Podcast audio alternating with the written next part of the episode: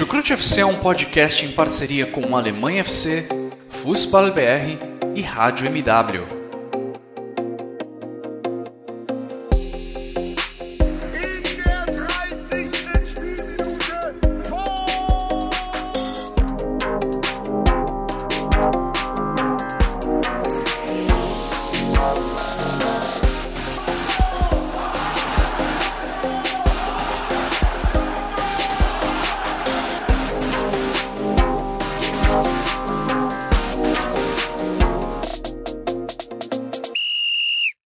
Sejam muito bem-vindos ao Meu nome é Guilherme Ferreira e eu recebo vocês para mais uma edição do Chucrute FC.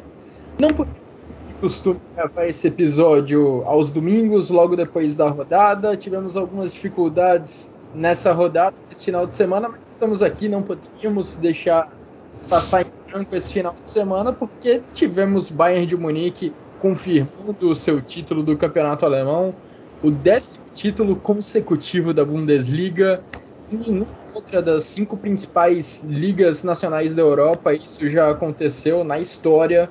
Então, Munique atingindo um patamar nunca alcançado entre os principais campeonatos nacionais lá da Europa.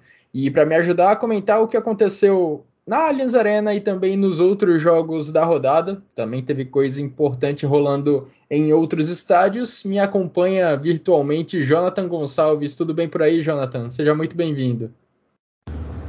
Olá, Guilherme. Olá, ouvintes do Chucrute FC. Faz tempo que eu não apareço por aqui, tô com saudades de gravar esse podcast de futebol alemão, falando aí sobre a Bundesliga, sobre a DFB Pokal, sobre os clubes alemães na Europa. É um ano muito corrido, uma temporada muito corrida para mim, então estou aparecendo aqui efêmero às vezes, mas estamos aí mais uma vez. Confesso que não muito feliz no meu caso, né? Eu que torço pro Borussia Dortmund, a, a galera que me conhece aí do meio do futebol alemão aqui no Brasil sabe. E ver o Bayern ser deca campeão é, em cima do Borussia Dortmund não é nada legal, né? Mas também tem muita coisa aí para falar, ainda Faltam três rodadas, né? E tem três rodadas que vão definir muitas coisas ainda. Os clubes que vão à Europa, a Champions League, a Europa League, a UEFA Conference League, os clubes que vão é, ser rebaixados, né? Já temos a confirmação do Greuther Fürth, que foi rebaixado, um clube que tinha acabado de subir da, da Zweite Liga e já vai descendo logo na temporada seguinte. Mas temos também aí os clubes por definir ainda, mais um rebaixado e o próximo que vai para o playoff. Então é um prazer enorme estar aqui novamente, Guilherme, falando de futebol alemão. Como eu falei, não tão feliz assim por ver o Bayern uhum. ser deca campeão, mas também temos muitas coisas para falar justamente sobre esse jogo, sobre esse assunto. E estamos aí mais uma vez. Show, também é um prazer te receber aqui no Chucrute, Jonathan. O título já está decidido, já sabemos que o Bayern de Munique é o campeão da Bundesliga 2021-2022. Mas, como você falou, ainda tem muita coisa a, ser definida, vagas em competições europeias, briga contra o rebaixamento. Vamos passar limpo é, todas essas disputas ao longo dos próximos minutos, ao longo desse episódio. Antes da gente começar o debate, quero, quero deixar aqueles recados de sempre, agradecendo muito a todo mundo que nos acompanha. Nós disponibilizamos os nossos episódios nas principais plataformas de áudio, também disponibilizamos no YouTube. Agradecer em especial aos nossos padrinhos que acompanham muito de perto o nosso trabalho. Agradecer também aos nossos parceiros do Alemanha FC e do Fußball BR. Então vamos, vamos lá, Jonathan, falar dessa 31 rodada do Campeonato Alemão. Claro, o grande jogo, o jogo mais esperado foi o Der Klassiker, que aconteceu lá na Allianz Arena o Bayern de Munique, num jogo bem disputado, venceu por 3 a 1. E com esse resultado, uma vitória simples bastava para o Bayern de Munique sagrar-se campeão da Bundesliga pela décima vez consecutiva. Serge Gnabry abriu o placar, Lewandowski dobrou a vantagem. No segundo tempo, Henrique diminuiu, Borussia Dortmund estava num momento bom, quase chegou ao empate, mas o Bayern de Munique segurou essa pressão e Jamal Musiala, já na reta final da partida, confirmou o placar em 3 a 1. Jonathan, queria saber suas impressões primeiro sobre essa partida, sobre esse placar de 3 a 1 construído pelo Bayern de Munique em sua casa. É, Guilherme, como torcedor do Borussia Dortmund, eu acho que todos estavam vendo da mesma forma, os torcedores. Uma equipe bem desfalcada, sem alguns jogadores que são importantes estão no DM. Mais uma temporada que o Dortmund oscila é, com essa questão né, de não ter um DM preparado. Inclusive, é, já foi noticiado que vai trocar todo o departamento médico para a próxima temporada, porque realmente é uma coisa que vem se estendendo ao longo das temporadas ter muitos jogadores do Dortmund no, no DM, né? E para essa partida a equipe foi desfalcada, foi com alguns jogadores ali que não costumam ser titulares, né? Como é o caso até mesmo do Reinier, que foi uma questão assim que eu não entendi o Marco Rose é, tendo outras opções no banco. É, Ninguém entendeu. é, tendo outras opções também, não, também muito jovens né, no banco, ali para a posição em si não, não tinha muitos jogadores. Mas, enfim, Reinier começou um Der Classic, é ele que ganha minutos sempre no fim das partidas, de partidas menores, de importâncias menores. É, até hoje, né, ninguém entende o que, que o Reinier foi fazer no Borussia Dortmund, porque o próprio clube não deu a devida assistência que, que o jogador precisava. É, isso é meio nítido, né? Porque eu acho que foi um casamento que, que não deu certo. E, enfim, foi uma equipe que foi para o jogo com o pensamento de, ó, vamos botar água aqui no chope do Bayern de Munique, porque o Bayern de Munique pode ser deca campeão em cima da gente, né? Em cima do Borussia Dortmund. E eu acho que todos já pensavam que era fato, era iminente o título do FC Bayern, mas que queriam ver o, o Borussia Dortmund colocar essa água no chope, né? E esperar aí até o fim do campeonato para que não fosse né, o título do, do Bayern em cima do Borussia, mas não deu é, a equipe até começou o jogo jogando bem, né, ali entre os 15 minutos, até saiu o gol do Gnabry, é, que, que foi um gol também que mudou um pouco já o cenário. Quando o Bayern abre 1 a 0 o Dortmund no primeiro tempo sentiu o gol, e logo depois, aos 34 minutos, o Lewandowski amplia. Aí veio o segundo tempo, esse gol de pênalti marcado pelo Emre Can. E teve a questão, né, Guilherme, do, do pênalti não marcado do Jude Bellingham, que inclusive o próprio árbitro da partida falou que se arrependeu da decisão, que para ele sim foi um pênalti, vendo depois o lance com, com mais clareza. E claro, isso prejudica o Borussia Dortmund. E, e eu não estou falando de uma forma passional, porque sinceramente não é o primeiro Der Classic que a gente vê.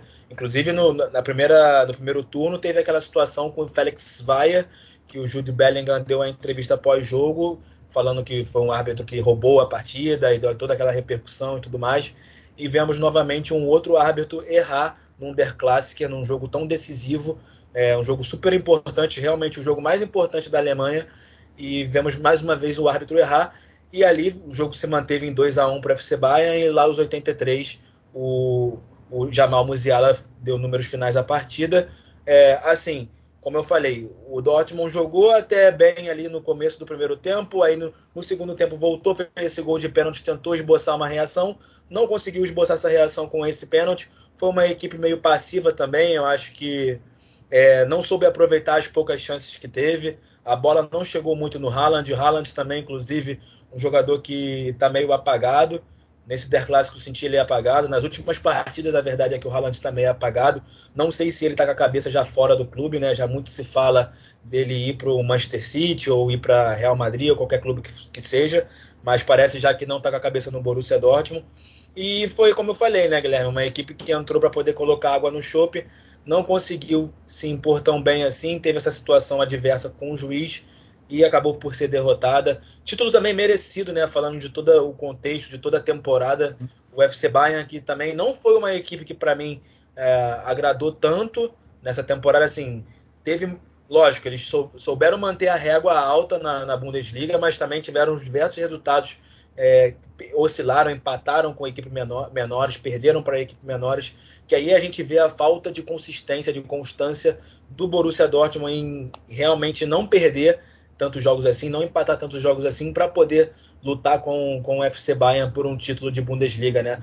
Porque realmente é, é um assunto que está que tá em pauta, já falando um pouco mais de um modo geral, é o fato da, do, da Bundesliga ter 10 vezes o mesmo campeão e algumas pessoas acham que isso já não é bom para a própria liga e estão querendo buscar soluções, né? É, e temos que dar muito mérito para o Bayern de Munique mesmo, né? Não só por essa temporada, mas por essa sequência de 10 títulos conquistados lá na Alemanha. E falando do jogo especificamente, o Bayern de Munique assim como o Borussia Dortmund parece tentar pisar no acelerador quando enfrenta o Bayern de Munique, o mesmo acontece do lado contrário, né? A gente vê o Bayern de Munique às vezes num ritmo um pouco mais lento quando disputa a partida contra um Bochum ou contra um Arminia Bielefeld, mas contra o Borussia Dortmund a empolgação é diferente, o ânimo é diferente e a gente viu isso em campo na Allianz Arena, uma equipe do Bayern de Munique que, principalmente ali no primeiro tempo, deu poucas oportunidades para o Borussia Dortmund sair do campo de defesa, uma marcação muito forte do Bayern de Munique lá no campo de ataque, e isso acaba dando um volume de jogo para a equipe do Julian Nagelsmann, porque recupera a bola lá no campo de ataque e com poucos toques na bola consegue chegar perto da grande área ou consegue até mesmo uma finalização Nesse ritmo, o Bayern de Munique construiu os seus dois gols no primeiro tempo. O segundo gol, inclusive, se eu não me engano, saiu diretamente de uma bola roubada lá no campo de ataque, uma falha do Zagadou, que não soube muito bem o que fazer quando estava com a bola no pé, tentou um passe... Como de praxe, como de praxe, Zagadou falhando. Né? Pois é. E não é a primeira vez que ele falha contra o Bayern de Munique lá na Allianz Arena, né? Já, já tinha acontecido um lance parecido até.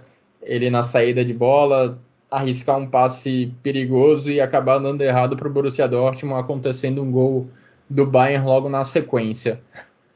O melhor momento do Borussia Dortmund foi de fato ali no segundo tempo. No começo do segundo tempo, quando o Henrique converte o pênalti sofrido pelo Marco Reus, pouco ali na sequência teve aquela, aquela outra penalidade que o próprio árbitro admitiu posteriormente que errou, deveria ter marcado pênalti.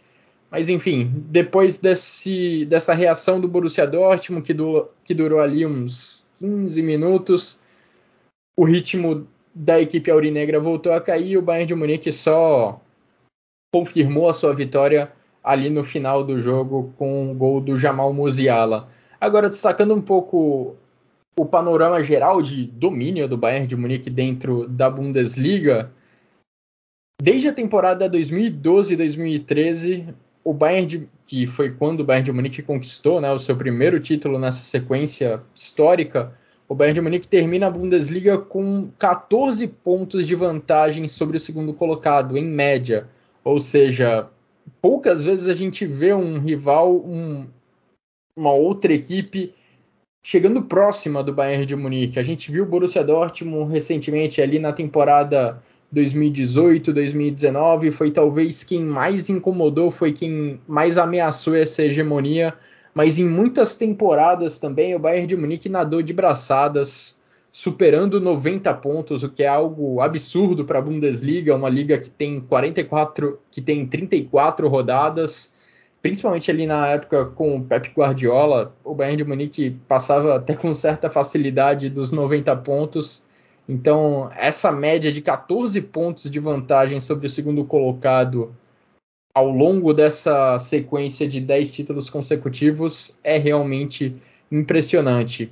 E nessa sequência de 10 títulos, Neuer, Manuel Neuer e Thomas Miller são os únicos que estiveram presentes em todas as, em todas as campanhas. Por outro lado, o Julian Nagelsmann, Jonathan, em sua primeira temporada no Bayern de Munique, já ergue seu primeiro título de Bundesliga. É o primeiro título da carreira do Julian Nagelsmann, ele que vinha de bons trabalhos no Hoffenheim e também no Leipzig, mas ainda sem levantar nenhum troféu.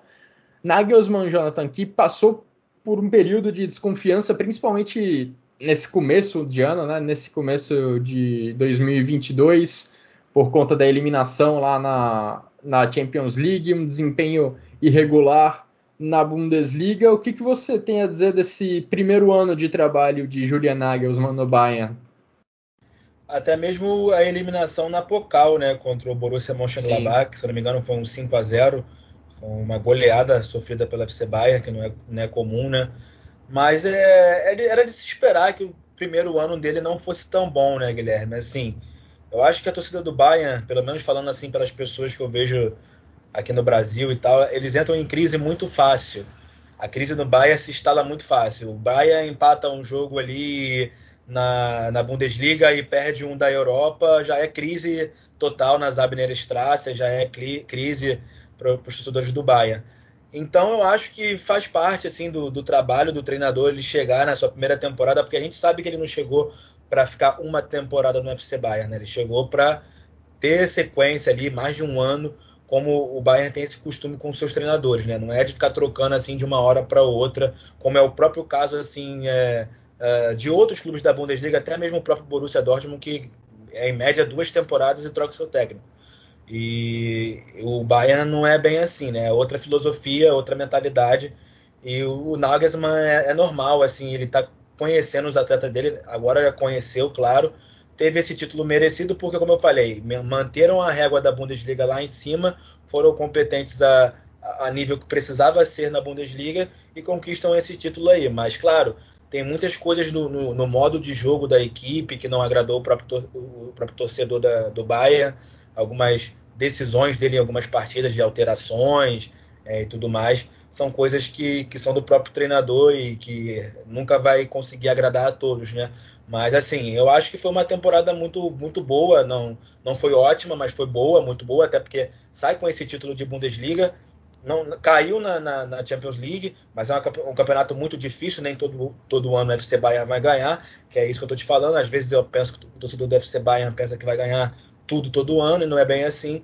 Então eu acho que o trabalho do Nagelsmann é um trabalho muito bom aí, que a gente pode dar uma nota 9, uma nota 8,5 aí. Não 10, porque realmente não, não conseguiu nem chegar muito longe na DFB Pokal, que é uma Copa que, se tratando de uma Copa nacional, né, uma Copa doméstica, era para o FC Bayern chegar um pouco mais longe. Então acho que é um trabalho bom sim, Guilherme. Também tendo em vista os últimos trabalhos dele, ele é um bom treinador. E eu acho que a partir da próxima temporada ele vai estar com uma outra outra forma de, de gerir esse, esse, time aí, que inclusive vai ter suas mudanças, né? Vai chegar jogador, vai sair jogador, então a gente fica de olho aí, porque é, ele é um, um, bom treinador, de fato, ele é um bom treinador. É, não sei se eu dou nota 9, mas concordo com você que é necessário ter um pouco mais de paciência com o Nagelsmann. O Bayern de Munique teve alguns momentos da temporada em que, principalmente agora em 2022, em que conquistava vitórias na Bundesliga, às vezes até mesmo na Champions League, sem ser tão dominante. Algo que a gente está acostumado a ver né, nesse time do Bayern de Munique ao longo dos últimos 10 anos. Não apenas ganhar, mas também convencer, dominar o adversário. E é, faltou um de, pouco disso. Faltou um pouco de repertório também. Acho que na própria eliminação contra o, o, Vila, o Vila Real, né? É, você percebia que o FC Bayern focava muito no chuveirinho, no Lewandowski, nos jogadores dentro da área sempre levando para os extremos, para o Coman, pro, acho que foi o Gnabry naquela partida, não me lembro bem, mas sempre tentando fazer chuveirinho e até alguns torcedores do Bayern postou, nossa, estamos tentando na UEFA Champions League fazer um gol na base do chuveirinho. Isso era primeiro tempo de partida e um time como o Bayern, que tem muito repertório e, e tudo mais, não pode ficar jogando na base de um chuveirinho, né? Eu acho que em alguns momentos da temporada faltou, em alguns jogos em si, é, o time teve algumas dificuldades para furar algumas defesas e isso mostrou que ah, o Nagelsmann não é um treinador é, muito bom para furar defesas, para quebrar bloqueios, mas é, é como estou falando, eu acho que conforme o tempo vai passando na próxima temporada isso já vai melhorar também uhum. em relação ao Bayern. Sim, e acho que parte das dificuldades que o Bayern de Munique teve, teve nessa temporada a gente pode colocar na conta também das contusões, dos problemas físicos que o time teve. Você comentou muito bem do Borussia Dortmund, que teve um batalhão de jogadores no DM ao longo da temporada, mas isso foi uma característica comum a vários times nessa Bundesliga, né? Dá para falar de Stuttgart, de Bayer Leverkusen e também de Bayern de Munique. Alfonso Davis, Leon Goretzka, Joshua Kimmich, Manuel Neuer, todos eles perderam algumas partidas da Bundesliga, principalmente nesse segundo turno nessa nesse pedaço do campeonato que ficou em 2022. E acho que isso pesou bastante para a evolução do time do Julian Nagelsmann, para a evolução é, do modelo de jogo que ele quer colocar dentro dessa equipe do Bayern de Munique. Acho que não foi que as ideias dele não deram muito certo em alguns momentos. A gente lembra das formações ultra-ofensivas com cinco atacantes, né, usando Coman, como ala por um lado, Gnabry como ala pelo outro, ainda tendo Sané, Miller e Lewandowski, enfim.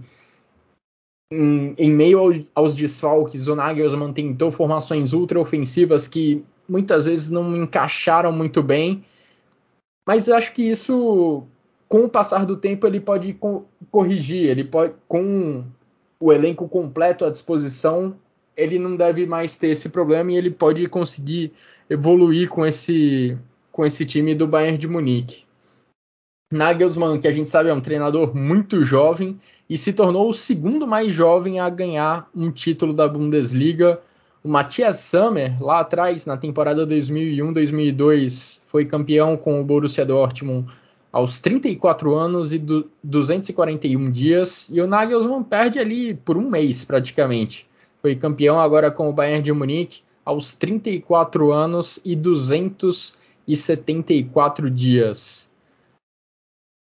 é um grande feito, né? Ver um jogador tão, um, treinador tão jovem conquistar um campeonato nacional. Se eu não me engano, tem jogadores do elenco e é da idade dele, né? Acho que o Lewandowski tem 33, né? Então não é, não muda muita coisa. Eu, esses dias eu vi até uma o Neuer é o Neuer é, é, mais velho, tem 36 anos. Esses dias eu vi uma entrevista do Kevin Kurani falando sobre o Nagelsmann na época de, de Hoffenheim, que ele, o Nagelsmann chegou para treinar ele e que ele falou, como é que um cara dessa idade aí vai me ensinar alguma coisa, né? E não levou tão a sério, mas aí depois, na própria entrevista, que foi com os amigos da A Bola, são portugueses, jornal A Bola, se vocês procurarem aí, vocês encontram, Kevin Curano entrevista, e aí ele fala sobre o, fato do Nagelsmann ser muito inteligente e mudar o pensamento dele em questão de semanas. É, deve ser um trabalho a mais para Nagelsmann convencer alguns jogadores mais cascudos a confiar nas ideias dele, né? Que é um garoto, né, para a posição de treinador. Considerando que ele é um técnico, ainda é um garoto, tá muito em começo de carreira, uma carreira que começa a se transformar em vitoriosa também, né? Nagelsmann colocando o primeiro título na sua galeria. Agora, mais um detalhe que eu separei aqui para indicar como o Bayern de Munique elevou o sarrafo ao longo dos últimos 10 anos, ao longo desse período de domínio na Bundesliga. O último campeão do, da Bundesliga não chamado Bayern de Munique foi o Borussia Dortmund, lá na temporada 2011-2012. Naquela temporada, o Borussia Dortmund fez 81 pontos. E isso já era um negócio considerado absurdo, porque nenhum time na história da Bundesliga tinha superado 80 pontos. O Dortmund bateu 81, quando foi comandado por Jürgen Klopp. E desde então, o Bayern de Munique fez parecer essa barreira dos 80 pontos parecer algo simples, algo normal. Já na temporada seguinte, na 12-13, o Bayern de Munique fez 91 pontos, depois 90 pontos, em seguida 79, ficou abaixo da barreira dos 80, mas só um ponto, depois 88 pontos. 82 na sequência. Enfim, o Bayern de Munique fez essa barreira dos 80 pontos parecer algo completamente normal e essa barreira possivelmente será quebrada mais uma vez. O Bayern de Munique tem 75 pontos, faltando três rodadas para terminar o campeonato alemão. Então, se por um lado a gente vê que equipes, principalmente o Borussia Dortmund, tropeçam de forma banal, assim, de forma infantil ao longo do campeonato, deixando pontos pelo caminho que poderiam tornar a briga pelo título um pouco mais acirrada, a gente tem que olhar o lado do Bayern de Munique, que elevou muito o sarrafo também ao longo dos últimos anos. O Bayern de Munique conseguiu se distanciar bem dos, dos demais dentro do futebol alemão e a gente não vê outro time conseguindo dar esse mesmo salto para competir de igual para igual pelo título do futebol alemão. Vamos ver se alguém consegue mudar essa realidade. Você tem alguma proposta aí para a DFL, Jonathan, para tentar diminuir esse desequilíbrio? A gente já entra num campo mais complicado, né? Porque aí é. algumas pessoas querem discutir a regra 50 mais 1. Eu sou a favor da regra, até porque eu não quero ver o Borussia virando um clube igual o PSG ou o Manchester City da vida. Não quero ver o Leverkusen até mesmo já sendo um clube de empresa, mas não é a mesma questão, é um clube que foi fundado bem lá atrás, é, pelas pessoas da Bayer. Não quero ver o VfL Wolfsburg se tornar um time como PSG, Volkswagen tudo lá atrás, então é tudo diferente, né? Então, a, a esses clubes que são empresas da Alemanha, a gente sabe que é uma questão é, bem de lá de trás, e não, não quero ver, tipo, ah, tendo coligações com, com o Qatar ou com sauditas. A regra 50 mais 1 protege muito isso o futebol alemão e eu acho que por isso também ela não deve acabar. Mas é para mim, Guilherme, é um fato que o Bayern é, é, o clube mais sucedido da, da Alemanha, o clube com os melhores patrocínios, com com as melhores cotas televisivas e isso faz toda a diferença, né? Acho que é um dos assuntos que está em pauta aí é a galera falar sobre isso, sobre a, a, diferença que o Bayern tem também nessas questões de patrocínios internos, patrocínios dentro da própria Alemanha, que se não me engano é a Audi, é, não, não, vou lembrar de todos aqui. Allianz, Adidas. Allianz, então, então é, já faz toda a diferença também. Eu penso que isso ajuda muito o próprio FC Bayern. Aí, tipo, não é querer ser passional ou falar porque eu torço pro Dortmund que eles têm uma certa, é, uma certa, como é que eu posso falar a palavra, uma, um benefício, um, ou favorecimento. Eu não acho que o Bayern tenha. Eu acho que em certas decisões da DFL, em certas decisões do juiz em campo, o Bayern acaba tendo uma certa preferência. É, eu sinto isso porque já é há anos acompanhando e vendo que algumas decisões com eles são diferentes do que são com outros clubes. E, algumas pessoas falam que isso não acontece, não, mas eu vejo isso, entende? Então, Guilherme, eu não sei te falar aí o que, que tem que mudar. Para mim, eu acho que o campeonato não tem que mudar. Sendo bem claro e bem sincero mesmo, eu acho que as próprias outras equipes precisam se coçar, o próprio Borussia Dortmund, que é o clube que eu torço, para reforçar a equipe, reforçar o departamento médico, que é isso que a gente estava falando, toda a temporada vários jogadores se lesionando de forma bizonha. Giovanni Reina, um garoto de 20 anos, 19 anos, nossa, lesão muscular. Foram três lesões sérias dele nessa temporada. Não é possível que o, o departamento médico não está ali fazendo é, acompanhamento, vendo o, o, progresso dele, se ele está suscetível a lesões e etc, entendeu? E tá muito estranho, né? Então eu acho que as equipes precisam se organizar melhor. Tem essa questão que eu falei dos patrocínios para eles serem melhores e tudo mais, mas também acho que falta competência, principalmente do Borussia Dortmund sendo a segunda força da Alemanha, de se organizar melhor, de contratar jogadores mais competentes para a defesa. Não adianta você começar o campeonato da Bundesliga com só o 11 inicial ali de bons jogadores e no banco ter jovens é, que não são de como Zagadou, é, jogadores que não. Paslak, que não vão agregar muita coisa num jogo decisivo, num jogo até mesmo a nível europeu, porque o Borussia também passou essa vergonha na, na, na, na Europa, né, na Champions League, sendo eliminado na fase de grupos, depois caindo feio para o Rangers na UEFA Europa League. Então, é, o Bayern tem o mérito dele de ser campeão dez vezes seguidas. Eu, eu, também, como eu falei, vejo esses certos privilégios de, de, questão de ter melhores patrocínios, etc. Mas falta competência para o Dortmund, falta competência para o Leverkusen. O Leipzig talvez seja a equipe mais organizada que eu vejo subindo para tentar fazer uma frente de, de, de entendeu? De ter, ter, um elenco ali mais consistente, não ficar perdendo contra equipes menores, porque é isso, o Bayern deixa a régua lá em cima, ele até tropeça contra algumas equipes menores, empata, perde, mas isso não, é, não acontece recorrente, não é muito recorrente, né? Não é com frequência. Já com o Borussia Dortmund, foi como o capitão Marco Rocha falou, não é o, o, segundo colocado da liga não pode ter oito, oito derrotas no campeonato. O Bayern tem quatro, por exemplo. Não pode ter oito derrotas. E, isso faz toda a diferença no final ali na, na, no somatório dos pontos, né?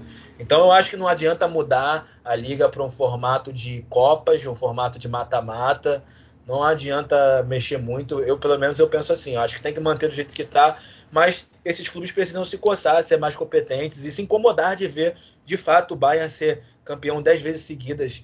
Isso, isso não é bom para a própria liga, né? Acho que até a gente que é fã, falando de um modo geral, assim, sem olhar para clube algum. Eu acho que isso não é legal, porque até mesmo as pessoas que não acompanham o campeonato alemão começam a fazer comentários pejorativos, falar que é liga de, liga de fazendeiros e etc. E a gente que acompanha sabe que não é bem assim, né? Não, de fato, é, a Bundesliga tem muito mais do que a briga pelo título, mas quando você tem um campeão repetido por 10 anos, isso não é muito atrativo, digamos assim. E como você falou, existem diversas sugestões, né, de como tornar, como tornar a disputa pelo título um pouco mais competitiva e falam de Copa, falam de derrubar a regra dos 50 mais 1. Também não curto muito nenhuma dessas ideias, mas acho que é fato que a diferença de receita do Bayern de Munique para os demais é o que faz a grande diferença, né? Na Premier League, é, a gente sim. tem vários, várias equipes endinheiradas com potencial financeiro para competir lá no alto. Na Bundesliga é um pouco diferente. A gente não tem uma equipe no patamar financeiro do Bayern de Munique.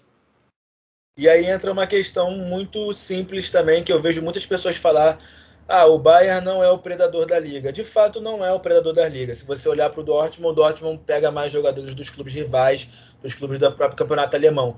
Mas a questão é os jogadores que o Bayern contrata da liga.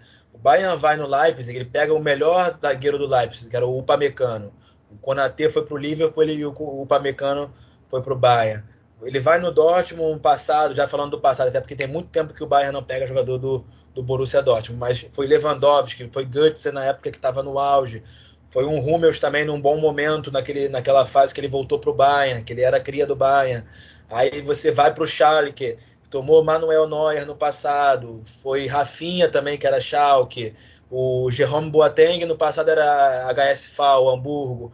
Então é assim, realmente o Bayern não é o predador de pegar mais jogadores, mas ele é o mais assertivo de pegar os jogadores que estão mais mais em, em alta performance, em, com mais qualidade, e que pode sim ser. E esses jogadores acabam por ser é, atraídos né, para se juntar ao Bayern, por, porque o Bayern ser esse clube com a grande receita, com a grande estrutura, os melhores patrocínios, etc., o grande campeão, recorde master. Mas é o que eu digo, realmente, não é o predador da liga, não é o clube que mais rouba jogadores dos outros clubes, mas é o clube que vai e rouba os jogadores mais que estão em alta, que são os principais jogadores de, dos devidos clubes, né? Então é essa. Quando as pessoas falam que o Bayern é o predador, eu acho que é nesse sentido.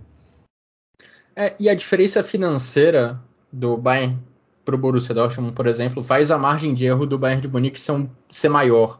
O Bayern pode, entre aspas, se dar ao luxo de contratar um Zabitzer e não e o Zabitzer não render nem de perto aquilo que a gente esperava dele. E tudo bem, o Bayern de Munique ainda assim vai ter uma equipe competitiva para brigar pelo título da Bundesliga. Já o Borussia Dortmund, se contrata o Doniel Malen e ele não responde tão bem, aquilo já vai fazer uma falta muito grande, porque é um cara que vinha para, de certa forma, repor o Jadon Sancho, não correspondeu tão bem e essa lacuna ficou ali não muito bem preenchida e já fez uma falta enorme ao longo dessa temporada.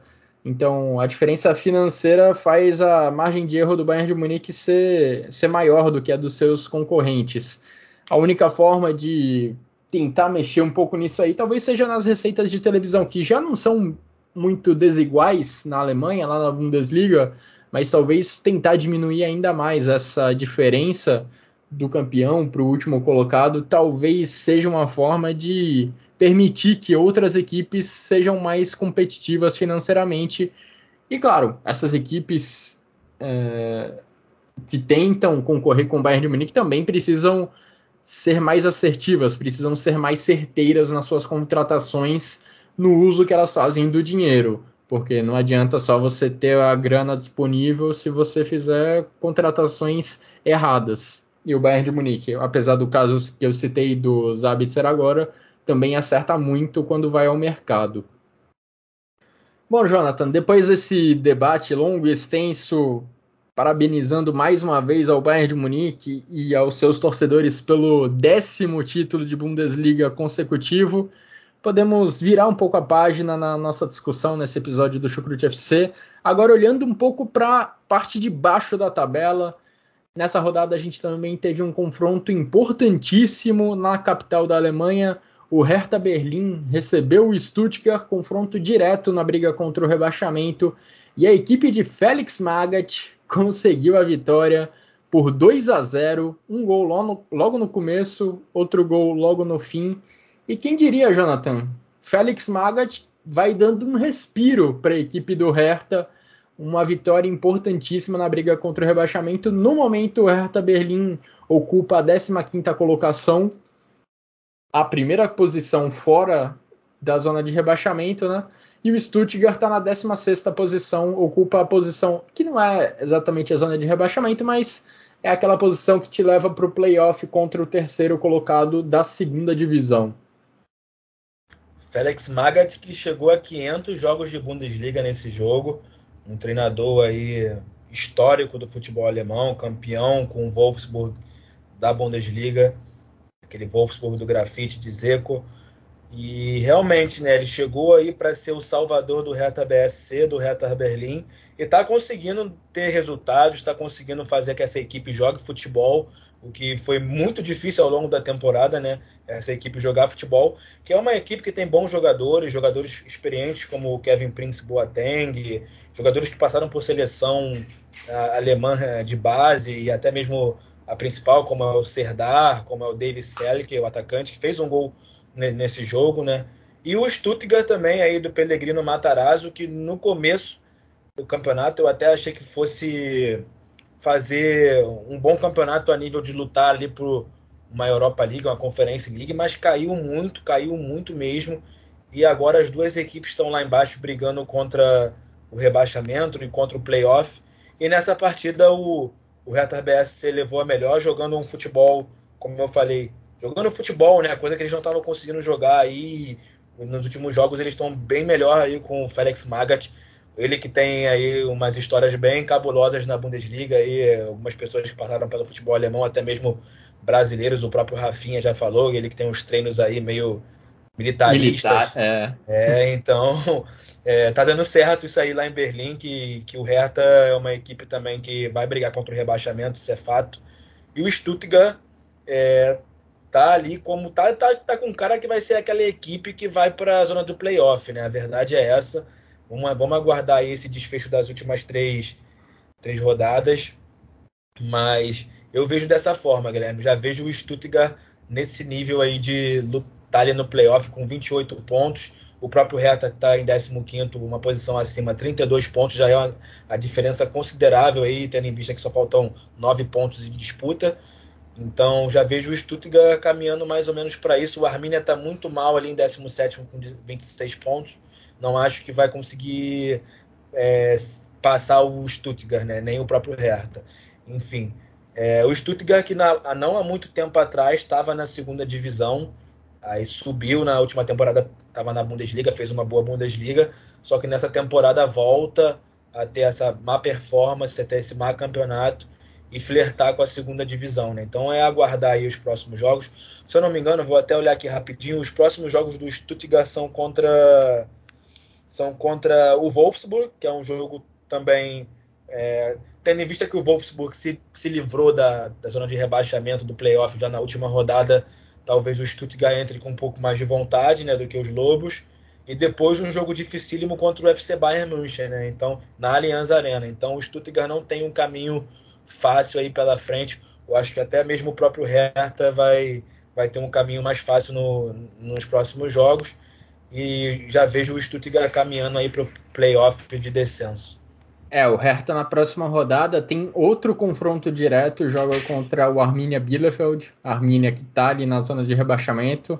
Então é uma oportunidade para Félix Magath e seus comandados respirarem ainda mais na tabela e afastarem as chances de rebaixamento ou diminuírem elas a poucos por cento. Nesse jogo contra o Stuttgart, o gol no primeir, nos primeiros minutos do David Zell, que foi importantíssimo, porque na maior parte do tempo o Hertha Berlim se contentou em ficar ali na defesa, fechado contra a equipe do Stuttgart, e a estratégia deu certo. O Stuttgart pouco ameaçou a equipe do Hertha ao longo da partida. A principal chance da equipe do Pellegrino Matarazzo foi possivelmente ali uma um avanço do Constantinos Mavro, Mavropanos, que carregou a bola do meio-campo até o ataque. Ele que é zagueiro, se aventurou pelo ataque e chutou a bola para fora, mas fora isso, o Stuttgart não produziu muito. E já no final da partida, o Belfodil marcou 2 a 0, o segundo gol do jogo, o, jogo, o gol que selou a vitória da equipe do Hertha Berlim. Foi um jogo de poucas oportunidades para os dois lados. O Hertha Berlim foi mais eficiente, conseguiu arrancar esses três pontos. E é a segunda vitória seguida do Hertha.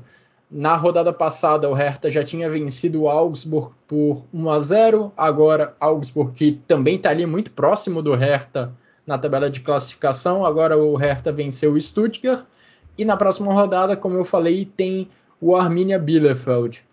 Ou seja, por enquanto, até o momento, o Hertha Berlim vem aproveitando bem essa sequência de jogos contra equipes que estão também brigando contra o rebaixamento. Depois do Arminia Bielefeld, o Hertha joga contra o Mainz e fecha o campeonato contra o Borussia Dortmund. Dois desafios um pouco mais complicados Então é bom o Hertha garantir já os seus três pontos na próxima rodada para não ter muitos sustos na reta final do campeonato.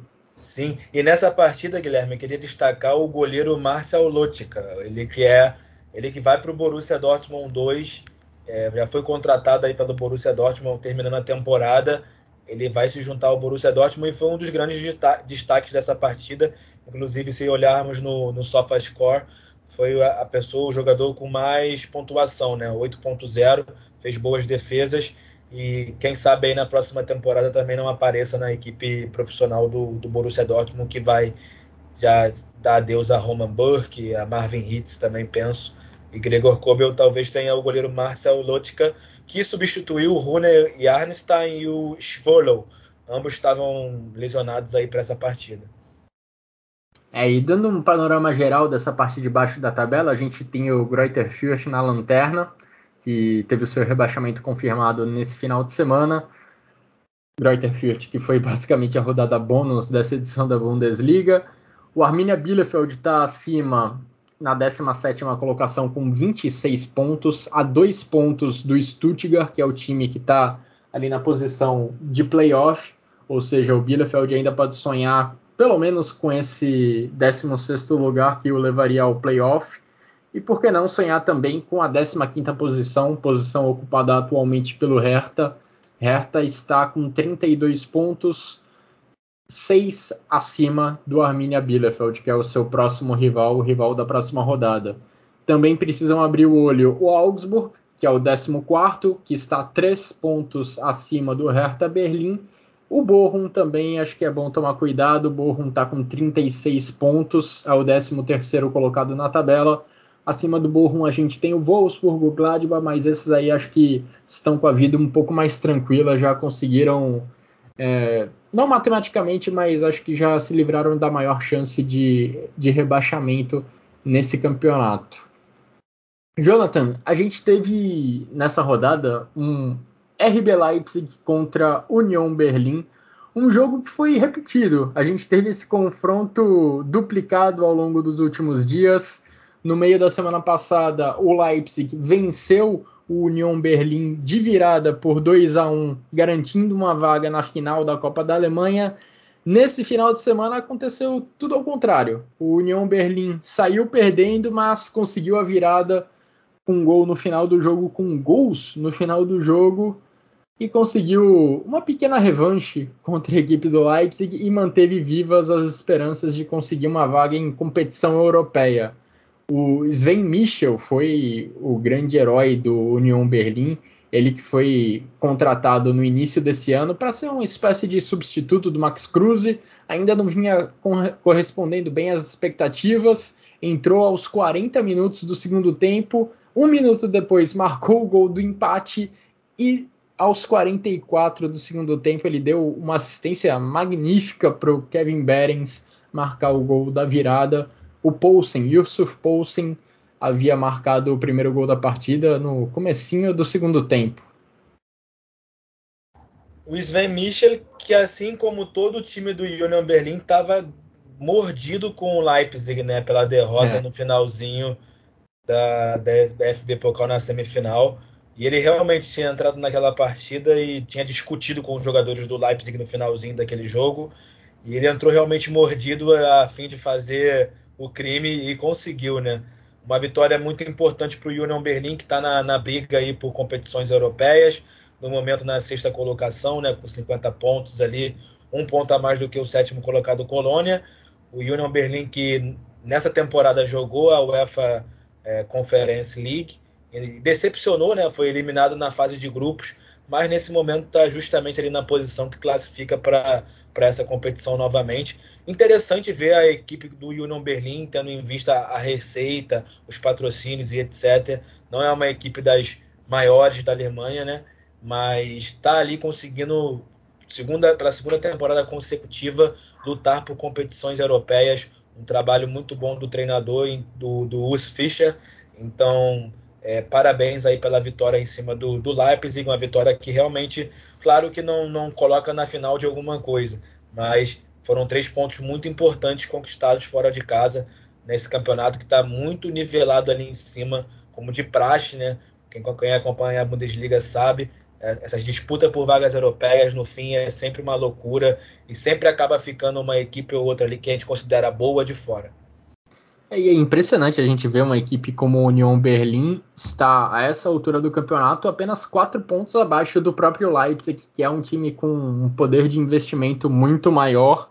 Que, claro, teve um primeiro turno bem abaixo das expectativas, mas reagiu no segundo, no segundo turno. Ainda assim, a União Berlim, sob o comando do Urs Fischer, está numa disputa por vaga em competição europeia e está só quatro pontos abaixo do Leipzig, cinco pontos abaixo do Bayer Leverkusen. É um feito e tanto para o Urs Fischer. Agora, eu queria falar um pouquinho também da, do jogo que decidiu finalista na Copa da Alemanha. A gente terá uma decisão entre Freiburg e Leipzig. O Freiburg venceu o Hamburgo até com certa facilidade, mesmo jogando fora de casa. O Freiburg fez 3 a 0 em 35 minutos, sofreu um golzinho no final, mas nada que incomodasse a classificação da equipe do Christian Streich. No dia seguinte, o Leipzig sofreu bastante e só que venceu a equipe do Union Berlim, jogo que também aconteceu lá na Red Bull Arena. Jogo em que o Leipzig teve extrema, dificu extrema dificuldade para quebrar a barreira do Union Berlim. O Union Berlim abriu o placar ainda no primeiro tempo com o Geraldo Becker. E como já era esperado, se fechou um pouco mais na defesa, apostou mais em contra-ataques e o Leipzig parecia não ter muitas respostas para esse estilo de jogo. Só conseguiu quebrar essa barreira ali aos 15 minutos do segundo tempo com o André Silva numa cobrança de pênalti. E depois, já nos acréscimos do segundo tempo, o Emil Forsberg aproveitou um cruzamento da direita e completou de cabeça para o gol. Curiosamente, o Forsberg já havia marcado na temporada passada o gol da vitória do Leipzig na semifinal da Copa da Alemanha, um gol marcado também no finalzinho da partida, e nessa temporada ele repete a dose. Agora, algo para a gente ficar de olho, para o Domênico Tedesco principalmente prestar atenção, é essa dificuldade do Leipzig conseguir quebrar uma barreira defensiva, é algo que tem ficado um pouco mais em evidência nas últimas partidas. Nas, nos últimos três jogos do Leipzig, a equipe não teve nenhum chute no alvo no primeiro tempo. Somando os três jogos, o primeiro tempo das três partidas, o Leipzig não teve nenhum chute ao alvo. E contra o Bayer Leverkusen, na rodada retrasada da Bundesliga, e contra a Union Berlim, nesse final de semana, o Leipzig não teve nenhuma finalização sequer, nada, nada, nada, nem para fora, nem para longe, nem para o alvo. Leipzig não teve nenhuma finalização em, nesses dois jogos durante o primeiro tempo e só no segundo a equipe tem conseguido se recuperar. Isso ficou em evidência no jogo da DFB Pokal e é algo que o Domenico Tedesco precisa abrir o olho porque essa semana já tem um compromisso importante contra o Rangers pela semifinal da Liga Europa, partida que também acontece lá na Red Bull Arena. O Leipzig também precisa ficar de olho na Bundesliga para garantir uma, uma vaga na próxima edição da Champions League pelo G4 do campeonato alemão, mas tem também essa possibilidade de conquistar uma vaga na Champions League via Liga Europa. Exatamente, o Leipzig que melhorou muito nessa temporada após a chegada do Domenico Tedesco. Não, não ia bem com o norte-americano Jess Marsh.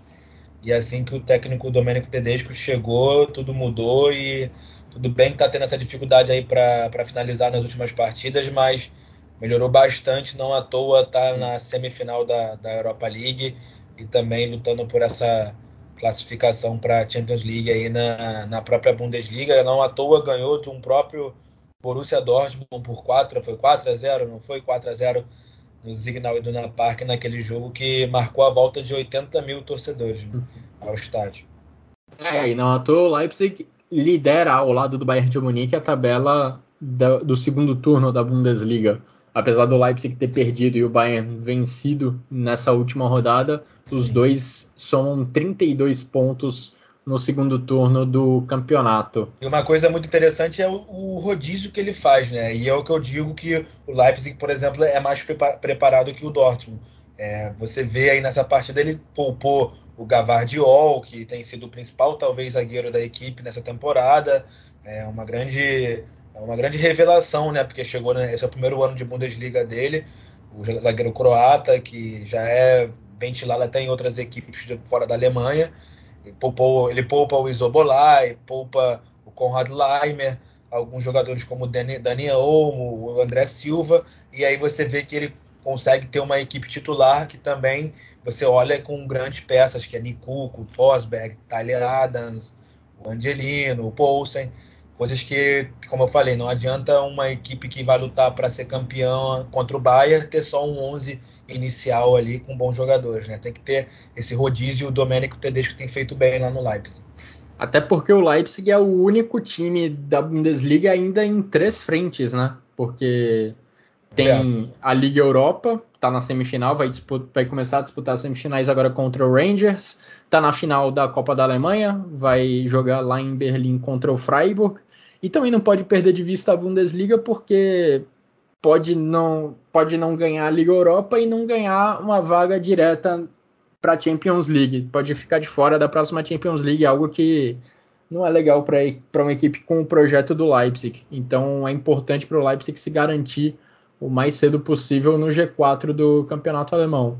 Então, diante dessas três frentes que o Domenico Tedesco e o Leipzig precisam enfrentar, nada mais justo que fazer um rodízio mesmo entre, entre os jogadores do Leipzig. Jonathan, passando agora pelos outros jogos que a gente teve na rodada, a rodada 31 da Bundesliga começou na última sexta-feira com uma vitória espetacular da equipe do Wolfsburg contra o Mainz. Vitória surpreendente pelo modo como aconteceu. O Wolfsburg fez 5 a 0 no primeiro tempo. Esse foi o placar final do jogo e foi totalmente construído na primeira etapa. Um placar que foi motivado também pela expulsão do Niklas Tauer aos 23 minutos do primeiro tempo. O placar estava 1 a 0. Depois a maionese do Mainz desandou totalmente. Max Cruz foi o grande destaque, marcando três gols. Já no sábado a gente teve a vitória do Colônia diante do Arminia Bielefeld, Mark Uth e Anthony Modeste, e a, além do Jan Tillman, marcaram os gols dos bodes que continuam vivos na briga por disputa, na briga por vaga em competições europeias. O Arminia Bielefeld corre sério risco de rebaixamento. O Eintracht Frankfurt voltou para seu estádio pela primeira vez depois daquela heróica classificação diante do Barcelona empatou com o Hoffenheim em 2 a 2. Hoffenheim perdeu um pouco do gás na briga por vaga em competição europeia, já está numa sequência grande sem vencer e parece que vai ficar mesmo ali pelo meio da tabela. Nós também tivemos no sábado o empate impressionante entre Freiburg e Borussia Mönchengladbach. Gladbach abriu 2 a 0, Freiburg virou para 3 a 2 e aí nos acréscimos do segundo tempo, o Stindl marcou o gol do empate da equipe dos Potros. Também tivemos a goleada do Bayer Leverkusen para cima do Greuther Fürth. O Greuther Fürth até começou ganhando, mas tomou a virada. O brasileiro Paulinho marcou um dos gols, marcou o terceiro do Bayer Leverkusen. E com esse resultado, como já falamos, o Greuther Fürth teve o seu rebaixamento confirmado. E aí, já no domingo, tivemos a vitória do Augsburg contra o Bochum. Vitória importante do Augsburg para respirar bastante aí na briga contra o rebaixamento. O Augsburg está bem à frente do, da equipe do Stuttgart, né? Tá sete pontos à frente do Stuttgart, ou seja, já com chances bem pequenas de rebaixamento. É, exatamente. Eu acho que realmente ali, Guilherme, essa parte de baixo, é, o play, o, entre, os, entre os rebaixados vai ser o Furt, já, confirmado, é, o Bielefeld, o Stuttgart e o Hertha. Eu acho que um desses três aí vai se safar, um vai para o playoff e o outro vai ser rebaixado. Não tem muito para onde fugir, né? Eu acho que o Augsburg ali, o Bochum, o próprio Wolfsburg já, já estão tranquilos aí. É só conseguir somar aí talvez um ou dois pontos com empate E, e, como vai ter esse confronto também entre Hertha e Armínia, acho que já vai definir ali o, o, reba, o rebaixamento do Armínia, né, se, se confirmar a vitória do Hertha. Então não muda muita coisa. Falando aí um pouquinho do Wolfsburg, o Wolfsburg devolveu os 5 a 0 que tomou do, do Dortmund é. no primeiro tempo do jogo do Signal Iduna Park, aí ficou com raiva e quem sofreu com isso foi o Mainz, que não tinha nada a ver com isso. E também não vem numa boa sequência aí. O Mainz que era outra equipe que começou o campeonato muito bem, mas também engatou uma sequência de resultados negativos e agora está ali na zona neutra, décimo colocado, não vai para lugar nenhum, não vai subir para não vai jogar nenhuma competição europeia, mas também não vai ser rebaixado, nem vai passar sufoco. E foi uma vitória construída ali. Muito bom o talento do Jonas Wind, né? Um dos reforços, um dos reforços aí do, do, dos Lobos para a temporada. E fez dois gols nessa partida. Max Cruz fez três. Jonas Wind aí chegou é, basicamente para substituir o, o Weghorst. Eu sinceramente já acho um jogador muito mais completo, muito mais versátil de muito mais talento técnico do que o próprio Weghorst, que era um exímio, um bom finalizador, fazia bastante gols, está lá passando seu sufoco agora com Burnley no campeonato inglês. E a inconstância do, do Wolfsburg nas últimas rodadas é um negócio de maluco, porque além dessa goleada que tomaram no, do Borussia Dortmund, a gente pode voltar um pouquinho mais no tempo. Algumas rodadas o Wolfsburg perdeu por 3 a 0 para o Augsburg, que está lá embaixo na tabela. Na rodada seguinte, venceu o Arminia Bielefeld por 4 a 0 Aí depois tomou 6 a 1 do Borussia Dortmund e agora fez 5 a 0 no mais, ou seja, coisa de maluco essa sequência do Wolfsburg. E regularidade tem sido uma marca de algumas equipes nessa Bundesliga. Colônia já viveu altos, já viveu baixos, agora emendou uma sequência de três vitórias consecutivas. O Hoffenheim também, que vinha numa sequência muito boa nesse ano de 2022, agora acumula cinco rodadas sem vencer, perdeu terreno nessa briga por competições europeias. Tem muita gente na gangorra ao longo desse campeonato alemão. Sim, exatamente. É... E essa, essa questão que você falou, Guilherme, sobre a irregularidade do Wolfsburg, eu acho que muito se, se diz também pelo fato da equipe ter até se reforçado bem é, para essa temporada, mas o, a questão lá do campeonato do início do Mark Van Bommel não ser o cara e demitirem ele, e quem ser a pessoa que chegou foi o Florian Kofeld também, que sinceramente não acho também que seja o treinador ideal para a equipe dos Lobos. Bom, vamos conferir agora o que aconteceu de mais importante na rodada da segunda divisão da Bundesliga. Sim, sim, Guilherme, muita coisa boa aconteceu essas últimas rodadas da Zweite Liga, né, da segunda divisão da Alemanha, têm tido confrontos diretos. E um deles foi entre o então líder Schalke 04 e o Werder Bremen. E o Werder Bremen, na Veltins Arena, jogando fora de casa, aplicou um 4 a 1 no Schalke, roubou a liderança da equipe de Gelsenkirchen, está com 57 pontos, um ponto a mais do que o Schalke do FIA, que tem 56. Então, é, a gente já vê aí faltando três rodadas o, o Werder tomar a frente, mas também teremos muito confrontos decisivos aí. E ali embaixo dessas duas equipes está uma briga também danada ali entre Darmstadt, é, Santa Pauli, Hamburgo e até mesmo Nuremberg com, aí em sexto com 50 pontos. E nessa rodada em si, o próprio Hamburgo venceu fora de casa o Jan Regensburgen por 4 a 2 uma vitória que manteve as esperanças do Hamburgo viva. O Hamburgo aí que está, desde que desceu, não conseguiu subir mais, né? Uma equipe muito tradicional e que muitas pessoas gostam, mas está passando maus bocados. Teve temporadas que é, estava ali entre o primeiro, o segundo e o terceiro, e logo na, nas últimas rodadas caiu para quarto, quinto e não subiu. Nessa está em quinto, visando ali o terceiro ou segundo lugar, e pode ser que, se conseguir ter consistência, né, que consiga é, essa vaguinha uma equipe que tropeçou entre essas que estão ali em cima foi o Nuremberg. Nuremberg perdeu no Max Morlock Stadium para o Sandhausen, 4 a 2 para o Sandhausen. O Sandhausen, que é uma equipe que está lá embaixo lutando contra o rebaixamento, conseguiu tirar esse ponto do Nuremberg, esses pontos do Nuremberg, que está em sexto, que se vencesse esse jogo estaria com 53 pontos, o mesmo número de pontos que tem o Santa Pauli na quarta colocação. Né? Então, nesse fim de campeonato aí, Guilherme, a gente vai ver ali muitas brigas entre Werder Bremen, Schalke, Darmstadt, St. Pauli, Hamburgo, Nuremberg, essas seis equipes aí estão com para disputa de título já está meio evidente que vai ficar entre Werder Bremen e Schalke no FIA. Mas por essa vaga de playoff ali, o Darmstadt, o St. Pauli, o Hamburgo o Nuremberg estão lutando ferrenhamente por essa vaga.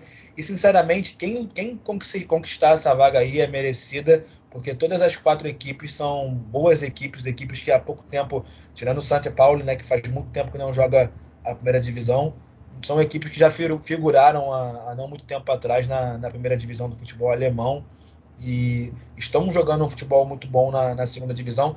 Para mim, a Zweite Liga, a Two Bundesliga, é o campeonato de segunda divisão mais disputado da Europa, quiçá do mundo. E agora, Jonathan, pulando de segunda divisão pra, da Bundesliga para Frauen Bundesliga, a gente teve rodada nesse último final de semana. E destaco nessa rodada a briga por vaga na Champions League. A gente tem três vagas da Frauen Bundesliga para a Champions League feminina e a disputa se acirrou bastante nesse final de semana. A gente teve um confronto direto entre Potsdam e Hoffenheim. O Potsdam venceu de virada por 2 a 1. Hoffenheim abriu o placar, teve uma jogadora expulsa ali no finalzinho do primeiro tempo e essa foi a brecha que o Potsdam precisava para conseguir a virada. Agora o Potsdam é o terceiro colocado, iria para a Champions League feminina, tem 43 pontos. O Hoffenheim ficou para trás com 37, é o quinto colocado. O Eintracht Frankfurt, que é o perseguidor mais próximo, está na quarta colocação, venceu o Bayer Leverkusen, também de virada, também por 2 a 1. O Bayer Leverkusen abriu o placar já no começo do segundo tempo, mas ainda deu tempo para o Eintracht Frankfurt conseguir a virada o Frankfurt está a três pontos do Turbine Potsdam e faltando apenas duas rodadas para o final da Frauen Bundesliga, a tendência é que a terceira vaga do campeonato do campeonato alemão feminino para a Champions League fique mesmo entre essas duas equipes, do Potsdam e do Frankfurt. O Bayern de Munique, que é o perseguidor mais próximo do Wolfsburg, venceu nessa rodada venceu a equipe do Jena por 4 a 0 e o Wolfsburg, que é o líder do campeonato, teve o seu jogo dessa rodada adiado. O Wolfsburg vai enfrentar o Essen na próxima semana, no dia 4 de maio. Wolfsburg é importante a gente citar também, jogou pela Champions League feminina na última rodada, na última semana, perdão, e tomou uma pancada feia da equipe do Barcelona. Barcelona que é quase consenso como o melhor time do mundo atualmente no futebol feminino. Barcelona fez 5 a 1 na equipe do Wolfsburg, jogando lá no Camp Nou. Extremamente difícil para as Lobas reverterem esse resultado agora no dia 30. Uma Mas, partida, que, uma partida que, inclusive, quebrou o recorde de pessoas, de espectadores num, num jogo de futebol feminino, né? 91 mil, 91, é, mil e alguma coisa. Exato recorde que tinha sido quebrado no Barcelona e Real Madrid dessa Champions League mesmo e foi quebrado novamente pela torcida do Barcelona, realmente impressionante. É, se por um lado o time masculino, o público para o time masculino não deu muitas alegrias para o Barcelona com aquela invasão do Eintracht Frankfurt pela Liga Europa, o público para os jogos femininos tem dado boas notícias para o Barça, para a equipe espanhola. Agora, Jonathan, chegando na reta final dessa edição do Chucrute FC, quero ouvir os seus três destaques individuais e o seu golaço da rodada da Bundesliga. Bom, meus três destaques são o goleiro Marcel Lotka, do Hertha Berlim. Ele, como eu falei aí há pouco, ele está já cotado, já está certo que vai ser jogador do Borussia Dortmund e agarrou muito né, nesse jogo, do, nessa vitória sólida do, do Hertha Berlim contra o Stuttgart. Então fico com ele. É, também fico com Max Cruz, com um hat-trick na partida do Wolfsburg, na vitória por 5 a 0 e fico com Jonas Wind, uh, dupla aí do, do Wolfsburg, que jogou muito bem, o Jonas Wind com dois gols, como eu falei, um, um talento aí também que no seu primeiro ano de Bundesliga já está mostrando muita coisa e que vamos ver na próxima temporada, vamos jogar a temporada inteira pelos Lobos. Então esses são meus três jogadores de destaque, que também desse jogo aí vem o meu gol o terceiro gol dos Lobos é uma bela jogada, um lançamento do Maximilian Arnold para a direita. O Ridley Baco já cruza de primeira e o Max Cruz finaliza de primeira. Para mim foi o gol da rodada aí, um gol muito bonito. E também menção honrosa ao gol do Gnabry, o primeiro gol do UFC Bayern München na, na vitória do Der Klassiker. Fiquei bem na dúvida exatamente entre esses dois gols, Jonathan. E vou também no gol do Max Cruz. A assistência do Baco foi de um nível de dificuldade altíssimo. E a conclusão do Cruz também foi, foi bem técnica, pegando de primeira na bola.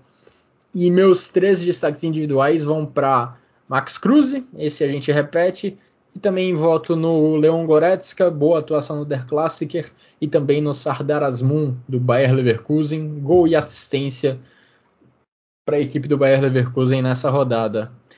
E assim, Jonathan, a gente termina mais uma edição do Chucrute FC, uma edição que, sim, um pouco mais tarde que o normal, mas buscamos analisar da melhor forma possível a 31ª rodada do Campeonato Alemão, a rodada que garantiu o título ao Bayern de Munique. Meus parabéns novamente aos torcedores bávaros.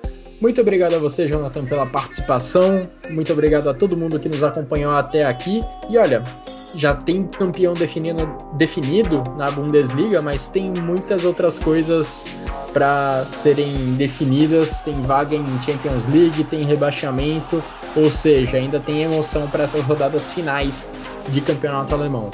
Um grande abraço a todos e até a próxima.